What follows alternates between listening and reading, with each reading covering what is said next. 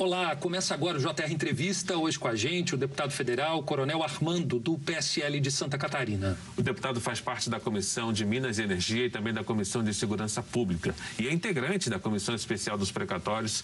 Deputado, seja bem-vindo ao JR Entrevista. Satisfação estar com vocês aqui no dia de hoje. A Câmara deve votar emendas do Senado, deputado, ao projeto que revisa a lei de improbidade administrativa, né? E entre as mudanças está a punição apenas para agentes públicos que agirem com dolo, ou seja, com a intenção de lesar a administração pública e também a redução do prazo de prescrição. Como é que o senhor analisa esse texto? Bom, esse texto foi polêmico desde o início, quando nós tivemos, votamos na Câmara a primeira vez, não havia um consenso. Eh, os parlamentares eh, que têm mais tempo de, de casa, a maioria deles é a favor de, dessa mudança de que só interpretar o dolo e citam como exemplo o caso até do prefeito João Rodrigues de Chapecó, que teve um problema ali eh, quando era prefeito de Pinhalzinho e chegou a ser preso como deputado. Eh, o, o, processo correu e depois ele acabou inocentado, hoje é prefeito de Chapecó. Então esse é um caso que se cita. Eu acredito que a gente tem que olhar com um olhar bem crítico esse assunto porque a sociedade espera que a gente combata a corrupção e passa a imagem que não está se combatendo a corrupção ao, ao só pensar no, no dolo. Então, é claro que dentro de um devido processo legal, que não se arraste, o problema é que às vezes se arrasta demais os processos legais, eu sou a favor que tudo seja incluído e que a pessoa prove a sua inocência. O senhor faz parte também da comissão especial que trata aí da que está discutindo o pagamento de precatórios. O governo ele altera as regras para o pagamento. Eu queria que o senhor falasse um pouquinho dessa discussão, como é que ela está sendo. Bom, eh, nós estamos iniciando os trabalhos, a comissão foi, foi implantada faz uma semana e meia e ainda está na parte bem inicial, o, o relator ainda está apresentando o seu plano de trabalho, então nós não, não, não aprofundamos ainda o tema. Na parte do governo, há um interesse em postergar ou pelo menos é, dilatar o prazo de pagamentos precatórios. São 89 bilhões de reais que estariam vencendo a partir do ano que vem e que, se não houver essa dilatação, vão afetar significativamente o orçamento do governo dentro do ano é, que há necess... é um ano eleitoral. O governo precisa também, é, pensando não só na eleição, mas nos seus programas sociais, ter esse recurso. Então, é para o governo uma prioridade discutir esse assunto. Eu fui vice-líder do governo Bolsonaro na Câmara por um ano e meio, então tenho um contato com a área econômica do governo e a gente sabe que é, há necessidade de se discutir melhor o assunto. Eu acho que vai chegar num bom senso, num bom termo aí, de equilíbrio, que sejam pagos os precatórios, mas de forma um pouquinho mais e prolongado. Deputado, a dívida total dos precatórios é estimada em 89 bilhões. O governo pretende é, negociar o pagamento de 33 bilhões para o ano que vem e o restante meio que a perder de vista. O senhor acredita que é necessário um diálogo também com o Conselho Nacional de Justiça, com o Poder Judiciário, é, para se chegar a esse acordo nessa medida que visa oficializar esse parcelamento dos pagamentos? Eu, eu acho que sim, porque a, a ação do Judiciário interfere nas decisões do do executivo. E o executivo, sem haver um, um fechamento de acordo, ele poderá ter muitas ações judiciais em cima desse, desse acordo. Então é importante que venha à mesa assim, o elemento do Poder Judiciário, de forma que haja um pensamento para o Brasil e um equilíbrio nos resultados. Acho muito importante essa participação do Judiciário. Deputado, lembrando aí para quem está em casa, né, quem está nos assistindo, que o precatório é justamente o pagamento de dívidas do, do, do Estado, seja ele federal ou estadual, é, junto a uma decisão que já transitou em julgado, ele é obrigado a pagar. E é isso que tem dado muita polêmica, né? Uma decisão judicial, ela se cumpre, né? Não tenta Sim. se parcelar como está fazendo. Mas, enfim, a ideia dessa, dessa medida é, é justamente financiar aí o novo programa do governo, que é o Auxílio Brasil, como o senhor mesmo mesmo falou. Agora, nesse, nessa linha de batalha aí, não fica um pouco complicado, né? Tentar postergar o pagamento daquele que tem direito para financiar um pagamento só porque é ano eleitoral? Olha, eu, eu entendo também que a pessoa que tem a expectativa de receber, tem essa, essa esperança de receber o rápido possível. Eu acho que o ano eleitoral não seria é, dizer que não é importante para o governo ter esses recursos para investir no eleitoral. Qualquer governo, independente de, que, de qual partido for, ele pretende apresentar resultados e esses recursos eles vão para uma finalidade social também e não vão para outra finalidade que não social de, de ajustar determinadas dificuldades que as pessoas têm na nossa sociedade. É, eu vejo também que é, às vezes você tem, um, vou dar um exemplo, você tem um animal, você tem que tirar leite desse animal. Se você matar o animal, você vai perder todo o leite. Então, dentro da posição, o governo não pode ser inviabilizado se matar o nosso animal. Como exemplo isso, e claro que existe expectativa, mas é uma, é uma situação que tem que ser estudada por, por esse termo. Não pode matar o animal, senão nós vamos ficar sem condições de, de dar sequência aos trabalhos. Deputado, uma questão que aflige muito a população é a questão da, do aumento dos, dos combustíveis. Né? A Câmara está analisando propostas para conter esses aumentos constantes, que só esse ano já chega aí a pouco mais de 30%. A ideia é costurar um acordo na, na Câmara para votar dois projetos. Um que trata da uniformização do ICMS, que é um tributo estadual, e outro traz a possibilidade de criação de um fundo, exatamente para conter essa oscilação dos preços. Você acredita que é possível é, encontrar um texto, um projeto que possa equilibrar essa questão, que não signifique prejuízo para a Petrobras, mas ao mesmo tempo também não doa tanto no bolso da, da população?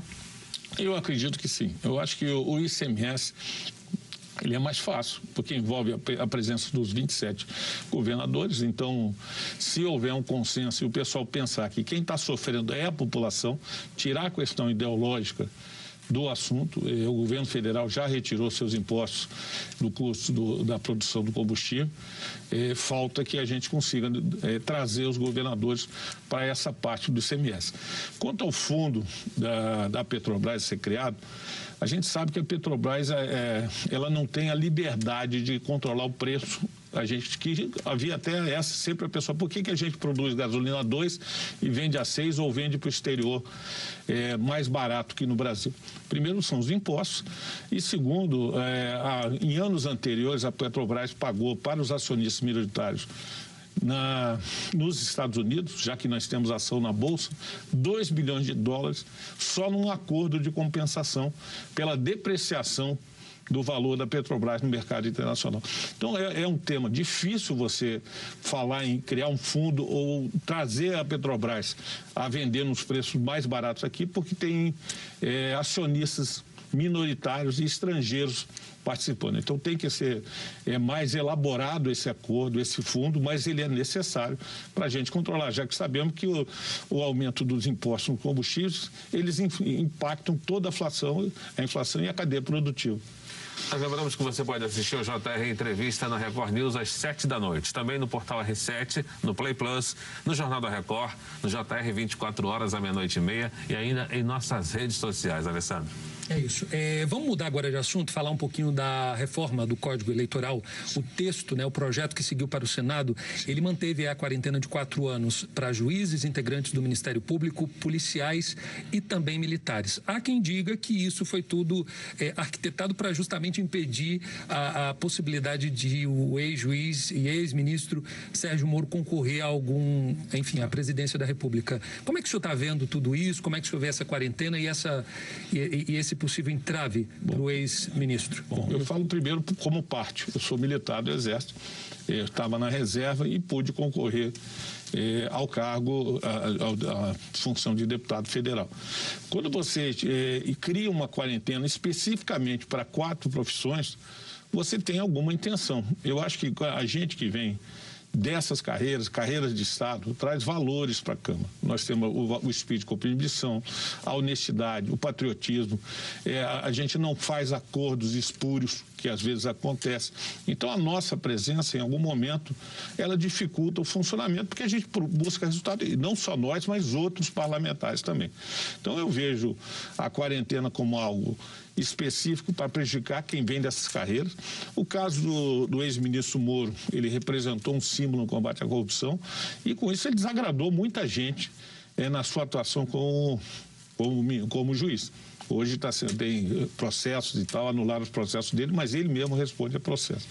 Então eu não vejo essa situação, porque o que foi aprovado foi para daqui a quatro anos vigorar, em 2026. Então não vai afetar o Moro nesse momento. E daqui a quatro anos a, a realidade política do Brasil vai ser outra. Então eu acho que não afeta. Pode até ser, ter sido no início uma intenção, mas pegou todas as categorias. E, nesse momento, não vejo, como, como eu disse, o caso específico do Moro, e sim das categorias que estão sendo prejudicadas. Outros não têm nenhum tipo de período de carência para poder vir. Deputado, outra reforma importante é a administrativa que enfrenta resistências, muitas resistências eh, no plenário da Câmara. Um dos principais argumentos exatamente é de que o texto atual enfraquece eh, muitas carreiras eh, do funcionalismo público. O senhor concorda? Como é que senhor vê essa discussão em torno da reforma administrativa? Será que sai esse ano? ano que vem talvez fique mais difícil por conta do ano eleitoral? é possível discutir esse assunto ainda? Eu acho que sim. Nós estamos com a PEC 32 está sendo discutida direto todo o tempo. Há, quase um mês nós já vemos tratando desse assunto. Já há um relatório ali que foi modificado. O deputado Celso Sabino é o relator, está mexendo com ele, está fazendo adaptações, mas nós precisamos ter uma reforma administrativa assim. Nós temos que diminuir o, o tamanho do Estado. Hoje, se você não fizer a reforma, você vai continuar cobrando tributos e hoje tem carreiras que também não são tão essenciais mais e o, e o setor público ele tem que ser fortalecido, tem pessoas muito competentes no setor público, mas tem que ter, assim como uma empresa faz, uma avaliação das, da necessidade das carreiras. O senhor acredita que há quem diga que antes de fazer a própria reforma administrativa seria importante mensurar o tamanho do Estado, né? Sim. Antes da reforma tributária, perdão. Isso. Então o senhor acredita que a reforma administrativa ela deve ser prioridade para aí sim, logo depois pensar na reforma tributária. E, e, complementando o que o Luiz falou, o senhor acredita que ela deve ser votada ainda esse ano? Administrativa, sim. Eu acho importante e, e a gente está assim. Você vai ter um diagnóstico do tamanho do Estado, porque você cobrar tributo sem saber o tamanho que você paga está errado. Eu acho que qualquer pensamento racional, primeiro você teria que conhecer o tamanho. E ali a gente vai poder enxugar, de certa forma, o tamanho do Estado, como o governo Bolsonaro fez no início do, do mandato, extinguindo cargos nos ministérios. Isso tudo tem que ser aprovado. É, a gente traz a meritocracia para o serviço público de uma forma mais intensa. É lógico que já existe algumas carreiras onde a meritocracia participa, mas não em todas. Então, eu acho que o que vai ser, sim, bastante discutido. A, a mobilização contrária também tem sido muito grande. A gente desce no aeroporto aqui em Brasília, tem gente lá te esperando, pessoas que não estão trabalhando e que estão defendendo ali é, a falta de mudança ou dessa reforma, contrários à reforma. Mas eu acho que, como tudo que vem, é, é necessário que seja feito com estudo, mas que não se cristalize as coisas como as pessoas querem cristalizar. Eu acho que não dá para a gente cristalizar. O Brasil está é, numa fase de modernização, hoje a tecnologia já está em todos os lugares, o próprio serviço público tem que trazer e trazer o melhor. Então, eu acho que vai otimizar essa reforma eu acredito que ela possa vir a ser votada esse ano. Já a reforma tributária, eu não vejo assim possibilidade dela ser votada agora pelas desigualdades regionais que nós temos no Brasil e, e todas as áreas também industriais ou setores têm que é, participar desse consenso. As mudanças no imposto de renda, deputado, que estão sendo discutidas é, no Parlamento agora no Senado, o senhor acredita que são mudanças válidas? Olha, a gente participou da, da reforma do imposto de renda e, e, tem dois aspectos ali. Um, a revisão depois de cinco anos do, do imposto, do limite do imposto da pessoa física. Então passou de 1.850 para 2.500. Muitas pessoas vão deixar de contribuir com o imposto de renda. Então, pelo lado de pessoa física, ela foi necessária. O ajuste é quando você tira de um lado, você tem que buscar no outro lado. E esse equilíbrio está na parte da, do imposto de, das pessoas jurídicas, que tem que ser contempladas e nem todas as as empresas e MEI e empresas têm a mesma igualdade. Então, algumas estão sendo mais taxadas que a outra porque não tem todos os insumos que algumas têm. Então, ainda vai ser mais discutida essa reforma eh, do, do imposto de renda. Eu acho que já foi aprovada na Câmara, mas no Senado ela vai ser talvez congelada por algum tempo e até que se chegue num consenso maior em relação a ela. Uma reforma que deve ser bastante discutida, né? Ficar bom para todos os lados, né? o empresariado, o Estado, é. enfim. O JR Entrevista vai para um rápido intervalo. Na volta, a gente fala sobre o projeto de lei que prorroga para dezembro de 2026 a desoneração da folha de pagamento. Até já. Já estamos de volta com o JR Entrevista e nesta edição nós conversamos com o deputado federal Coronel Armando, do PSL de Santa Catarina. Deputado, a Comissão de Finanças aprovou o projeto de lei que prorroga para dezembro de 2026 a desoneração da folha de pagamento, que contempla aí 17 grandes setores da economia e emprega mais de 6 milhões de trabalhadores. Qual a importância dessa proposta no momento em que a, a economia anda fragilizada, principalmente por conta da pandemia da Covid-19? Bom, inicialmente a gente vê que ela, isso já é uma decisão anterior à, à desoneração do setor industrial da, das nossas empresas. E, isso teve uma função de fortalecer as indústrias e, ao mesmo tempo, eh, gerar empregos. Se isso for retirado, eh, nós vamos ter uma, mais desemprego aliado à pandemia. Então, é importante que a gente consiga aprovar essa desoneração, manter a desoneração das 17 grupos. E nós estamos sendo procurados por outros setores que querem ser incluídos também, mas para fazer isso vai ter que mexer na Constituição, porque isso é anterior, essa desoneração já é um acordo anterior. Então, eu acho difícil que a gente possa, nesse momento, incluir outros setores, se não iniciar um outro projeto para incluir outros setores, e talvez ser justo com algumas outras áreas que também passam pela, pelas mesmas dificuldades. Mas eu entendo que a desoneração ela foi uma medida tomada e, e ainda se mostra necessária para a manutenção de emprego. Todas as ações do governo, o Pronamp os estímulos, eles têm ajudado contra a pandemia, mas não, não chegam nas grandes empresas que estão segurando o emprego, estão mantendo o emprego com dificuldades. Então, eu acho que tem setores ainda que precisam ser incluídos, uma discussão maior, mas nesse momento, primeiro vamos garantir a esses 17 setores é, a manutenção da desoneração e, e sim trabalhar para que haja condições de se incluir outras pessoas e o governo também tenha sempre pautado o equilíbrio de contas. A gente que pertenceu ao governo, foi líder do governo, sabe que o governo tem que trabalhar com uma matemática de equilíbrio. Não pode ter um grande déficit para sustentar a nossa sociedade. Deputado, as eleições estão chegando, esse xadrez político está sendo montado a cada dia, né? A cada dia que vai chegando próximo da eleição. E nós vimos aí a fusão do PSL com o DEM. Como é que o senhor viu essa junção desses dois partidos? Bom, eu, eu vejo assim, eu, eu sou oriundo do PSL, mas nós rachamos desde o início do governo, em outubro, no, exatamente dia 8 de outubro de 2019, presidente deu uma declaração e provocou um racha no PSL, dividindo.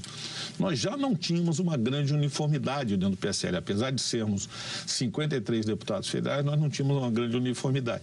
E a partir do racha, nós passamos a ter dificuldades internas no partido, alguns passaram a não ter cargos, não poder participar de comissões e outros eh, ficaram. Isso eh, se prolongou ao longo do, do, nosso tempo de mandato, nós estamos já entrando, terminando o terceiro ano, e agora eh, o PSL se funde ao DEM é, com alguma estratégia que não chega aos deputados que não são da o presidente do partido ou vice-presidente do partido.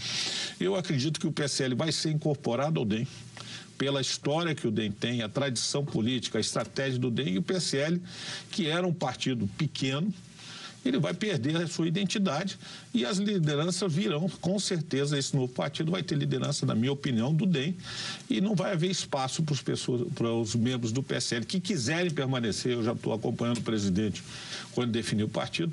Eu acho que nós não vamos ter espaço dentro dessa nova formação que vai ser esse novo partido. Agora, deputado, o presidente Bolsonaro já está sem legenda há algum tempo e procura um partido para concorrer à reeleição. Qual seria o destino provável? Talvez o progressista, do deputado Arthur Lira, presidente da Câmara? Como é que você vê? Bom, o presidente já conversou com diversos partidos, a gente tinha tido uma reunião com ele, ele gostaria de escolher em março o partido, mas ali houve uma mudança de seis ministros em março e aí dentro dessas condições, ele não pôde escolher o partido. Agora ele precisa escolher um partido para disputar as eleições de 2022. Já outros já estão é, com as portas fechadas. Essa união do PSL e do DEM fecha, bem dizer, a porta para o presidente. Outros já estão com composição. E aí nós temos agora, como um partido maior, que eu acho que é importante para o presidente na eleição de 2022, ter um partido mais estruturado, o retorno dele ao progressista. Então é uma, uma possibilidade. Há conversas, assim como houve com o PT PSDB, houve com o Patriota, com o PSC, com outros partidos. E até também nós não conseguimos criar o Aliança que era o grande objetivo para que a gente fosse criar um partido. Então, indo para o PP, o presidente vai ter uma diversidade de, de parlamentares e nós estamos, aquela base de bolsonarista tem que ver se vai ter espaço no partido do presidente ou se vai para outros. Ok, deputado. O JR Entrevista fica por aqui. Nós lembramos que você pode acompanhar o programa na Record News às sete da noite. Também no portal R7, no Play Plus, no Jornal da Record, no JR 24 horas, à meia-noite e meia e também em nossas redes sociais. Muito obrigado, deputado, e obrigado você pela sua presença aqui no JR Entrevista. E até a próxima. Até mais.